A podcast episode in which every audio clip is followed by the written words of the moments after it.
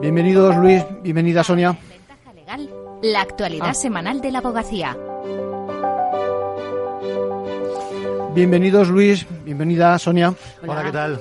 Saludos a todos. Recién empezado el año judicial siguen los problemas de conciliación para los abogados y las abogadas. Hoy les vamos a contar el caso de Fernando Eraus, a quien no le han permitido asistir por videoconferencia a una declaración prevista para el día en que su mujer tenía programado el parto. Finalmente, la vista se ha cambiado de fecha. Hablaremos también del fallo del Pleno del Tribunal Constitucional que avala que sean los jueces quienes decidan la suspensión de visitas de padres maltratadores a sus hijos.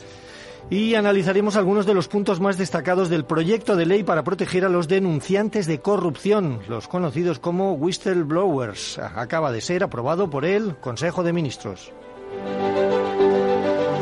Comentamos de forma muy breve otras noticias de la última semana. Albert Sierra es el nuevo consejero de la abogacía. El decano de Girona tomó posesión como consejero ante el Pleno del Consejo General de la Abogacía Española celebrado el pasado viernes. Sustituye al anterior decano, Carlas McCrack. La reforma concursal, modificaciones, segunda oportunidad, tema de la próxima conferencia de los lunes. Esta tarde, a partir de las 16.30, contará con la participación de los abogados Ivonne Pavía, José María Puelles y Miguel Ángel Salazar. Podrá seguirse en www.formacionabogacía.es. Una delegación del Colegio de la Abogacía de Melilla visita el Parlamento Europeo. Encabezada por su decano, Blas Jesús Simbroda, conocieron su misión y funcionamiento. El Tránsito, historia ganadora del concurso de microrelatos en el mes de agosto. El autor es Miguel Ángel Zarzuela Ramírez, economista y gerente de empresa en el puerto de Santa María. Podéis participar en el concurso de septiembre hasta el día 30. Arrancamos hablando una vez más de conciliación, o mejor dicho, de las dificultades que encuentran los abogados para compaginar su labor profesional con su vida personal. La semana pasada conocimos el caso de Fernando Eraus, a quien un juzgado de Madrid suspendió en el último momento la vista que tenía señalada para el pasado viernes día 16, después de denegarle la asistencia letrada por videoconferencia. La comparecencia estaba fijada para el mismo día en que su mujer le iban a inducir el parto. Es vergonzoso como en pleno siglo XXI seguimos con una administración de justicia completamente desactualizada, más propia del siglo XIX. Por supuesto, a ello le unimos la ineficacia en el uso de los recursos. Yo voy a ser padre y eso supone que tengo que empezar a organizar todo el trabajo y adaptarme a una nueva situación laboral y familiar. Sin embargo, hay algunos juzgados que se niegan a facilitar esa conciliación y es algo que yo nunca entenderé. Tras idas y venidas al juzgado y efectuar las correspondientes alegaciones, la decisión de suspender el juicio le fue comunicada la víspera del mismo por la tarde, a pocas horas de ser padre. La declaración era por videoconferencia para el investigado y presencial para el letrado, por ser la acusación particular. Eraus solicitó en varias ocasiones poder realizar la comparecencia por Zoom en este, en este señalamiento por un presunto delito de amenazas de la expareja de su cliente.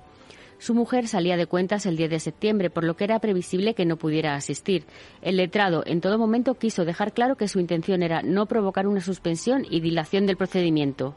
Su señoría decía que yo no había aportado la documentación, pero sí, claro, aportar la documentación, eh, la documentación médica de mujer en un asunto que nada tiene que ver, pues hombre, creo que era más que innecesario, sobre todo de cara, y lo siento por decirlo, la protección de datos que hay en, en los juzgados que desgraciadamente brilla por su ausencia. Para evitar situaciones como esta, el Consejo General de la Abogacía lleva meses reclamando que en el proyecto de ley de eficiencia procesal se regulen por ley los supuestos para la suspensión de vistas y procedimientos, incluyendo el parto inminente, la enfermedad y el fallecimiento de familiares, de manera que esto no dependa de la discrecionalidad de los jueces. Sus señorías podrán decidir la suspensión de visitas de padres maltratadores a sus hijos. Así lo ha decidido el Pleno del Tribunal Constitucional que avala de esta forma la reforma del Código Civil que introducía esta modificación. Será el juez quien tome la decisión mediante una resolución motivada atendiendo al interés del menor y evaluando la relación paterno-filial. Para la Asociación Española de Abogados de Familia se trata de un fallo muy importante.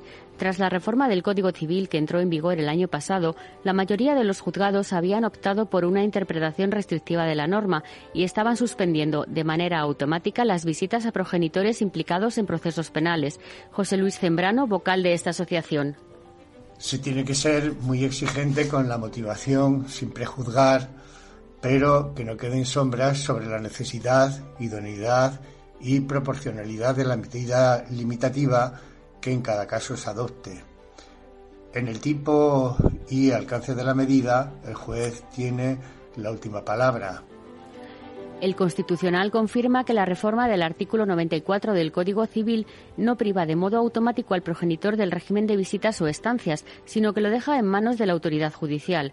El Parlamento aprobó el año pasado una modificación de distintos aspectos de la legislación civil y procesal. Vox lo recurrió al considerar que obligaba a los jueces a suspender el régimen de visitas desde el momento en que existieran diligencias contra uno de los progenitores. El Consejo de Ministros ha aprobado el proyecto de ley para proteger a los denunciantes de corrupción, transponiendo la Directiva Europea sobre los llamados whistleblowers. Este proyecto establece un régimen jurídico que garantiza la protección efectiva de aquellas personas que, en el seno de organizaciones públicas o privadas, comuniquen información relativa a infracciones del derecho de la Unión y del derecho nacional. Cualquier ciudadano y cualquier funcionario podrán denunciar operaciones, subvenciones y adjudicaciones sospechosas, tanto en relación con la contratación como con el resto del ordenamiento. Tanto el informante como su entorno deberán tener una protección real y efectiva ante cualquier represalia. La norma también establece la obligación de disponer de canales internos de información para empresas con más de 50 trabajadores. Igualmente están obligados los partidos políticos, sindicatos, organizaciones empresariales y fundaciones que gestionen fondos públicos, con independencia del número de empleados. Según ha explicado la ministra de Justicia, la norma contempla un detallado régimen sancionador, con multas entre los 1.001 euros y los 300.000 euros para las personas físicas y los 10.001 y el millón de euros para las personas jurídicas. Terminamos ya con la abogada de esta semana. ¿Quién es Sonia y por qué? Se trata de la abogada norteamericana Brígida Benítez, quien fue una de las ponentes estrella en el Congreso de Otoño de la American Bar Association, la asociación de abogados más grande del mundo que se celebró la semana pasada en Madrid. Además, Benítez, socia de Steptoe Johnson en Washington, también intervino en la primera conferencia de los lunes de este curso, las sesiones formativas organizadas por la abogacía. En esta ocasión se abordaron los fraudes y la corrupción que se producen en los proyectos multilaterales. Benítez contó que en los últimos años ha aumentado el número de empresas sancionadas por el Banco Mundial y el Banco Interamericano de Desarrollo y alertó del coste que estos que esto puede suponer para las empresas, ya que son muy pocos los casos que terminan sin sanción, aunque explicó que más de la mitad de los mismos se, resuelven con un acuerdo negociado. Bueno, pues nuestra felicitación para esta abogada y para la American Bar Association por escoger España para la celebración de este congreso. Volvemos la semana que viene. Muchas gracias. Muchas gracias, Luis. Muchas gracias, Sonia.